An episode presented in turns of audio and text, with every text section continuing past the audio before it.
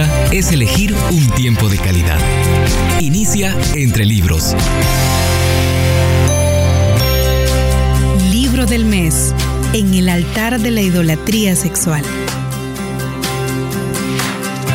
Este libro aborda el tema de la adicción sexual y su poderosa esclavitud sobre incontables creyentes y no creyentes por igual se escribió con la finalidad de correr la cortina y poner al descubierto las operaciones secretas de este mal que no solo ha penetrado en la sociedad en general, sino que también es una enconada llaga dentro de la iglesia misma y abarca desde el púlpito hasta la congregación.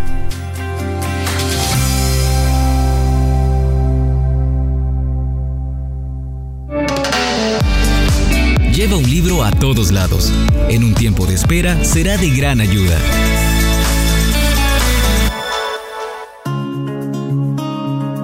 La espiral de la degradación es el título del capítulo cuya lectura hoy comparto en este primer segmento de lectura.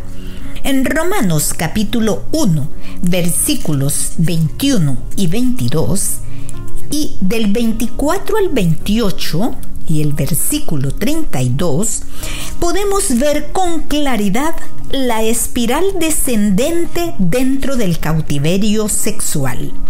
En ninguna otra parte de las escrituras se contrasta con mayor intensidad la vileza del pecado con la gloria de Dios. Es una gran tragedia que alguien que llegue a conocer a Dios y continúe en el pecado sexual. Algunos crecen en la iglesia, pero empiezan a introducirse en el pecado porque no quieren en verdad entregarse al Señor. En breve tiempo ellos irán cayendo de cabeza en el gran abismo de la perversión. Otros han sido esclavos del pecado sexual por años antes de llegar ante el Señor. El llamado tentador hace su aparición y de nuevo la persona va con rapidez en persecución del pecado y con frecuencia se hunden aún más en el pecado que antes de su conversión. Hay siete pasos descendentes hacia la adicción sexual. Démosles una mirada. Número uno. No glorificar a Dios. Pues habiendo conocido a Dios, no le glorificaron como a Dios. La pérdida de un espíritu adorador y reverencial es el primer paso hacia abajo en la espiral de la degradación. Cuando una persona se salva, se enamora de Jesús. El Señor se convierte en su primer amor. Si el nuevo creyente permanece enamorado de Jesús, se pueden esperar muchos años fructíferos sin embargo, Romanos capítulo 1 y versículo 21 describe a una persona que ha empezado a rechazar ese primer amor. Puede que sus acciones sean las de un creyente, pero algo dentro de él se está secando.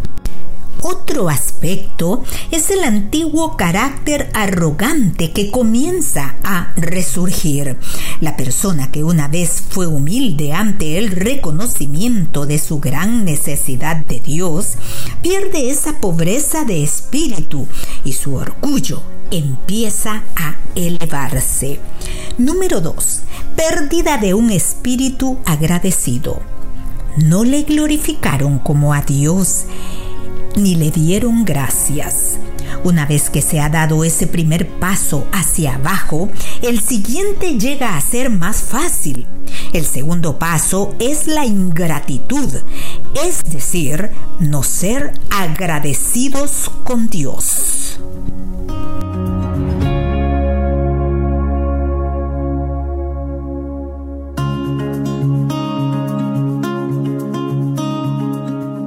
Después de esta breve pausa musical, retomo la lectura del libro En el altar de la idolatría sexual.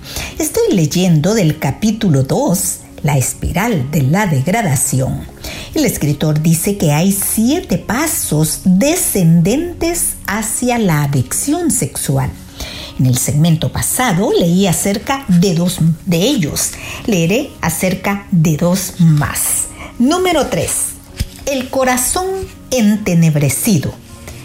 Cuando una persona se desvía de Dios en lo profundo de su corazón, se vuelve vulnerable al pensamiento carnal. Pablo dijo que ellos se envanecieron en sus razonamientos y su necio corazón fue entenebrecido. Romanos capítulo 1 y versículo 21. Dicha persona busca a su alrededor algo que le dé significado a su vida, que le ofrezca placer y satisfacción, y luego le permite a la mente especular, soñar despierta y fantasear. Para el adicto sexual, sus pensamientos llegan a estar dominados por maravillosas relaciones y romances con otra gente.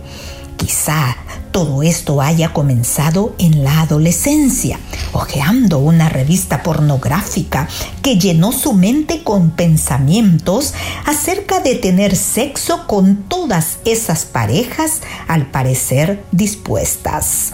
O tal vez haya sido en un encuentro homosexual juvenil con un amigo que lo introdujo al sexo. Número 4 la supresión de la verdad.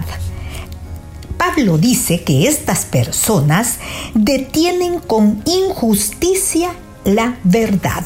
Romanos capítulo 1 y versículo 18.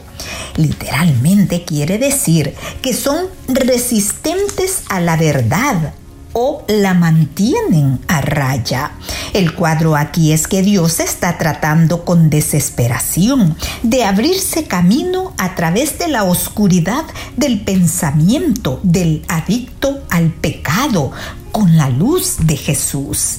Sin embargo, algo se desarrolla dentro de la persona que causa que rechace la verdad el Espíritu Santo continúa introduciendo pensamientos convincentes en la mente del hombre, pero éste tiene oídos sordos, no quiere escuchar la voz del Señor, porque sabe que significaría renunciar a lo que quiere no solo la verdad es ignorada, sino que ahora el engaño entra en escena. Las siguientes declaraciones son típicas de lo que la persona engañada se dice a sí misma a fin de justificar su pecado o para evitar enfrentársele. Yo camino con Dios, solo tengo este único problemita en este momento estoy atravesando un periodo difícil de mi vida, pero ya saldré de esto. Dios no perdona, ni nunca perdonará la complacencia carnal y egoísta de la masturbación. Dios creó la sexualidad para que dos personas casadas se expresen amor y disfruten de la satisfacción mutua.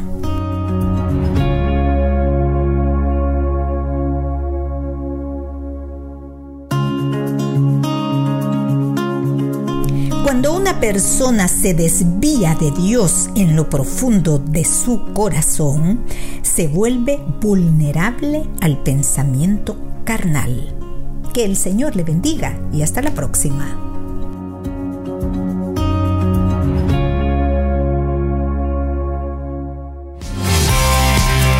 Nos conviene elegir tiempo de calidad.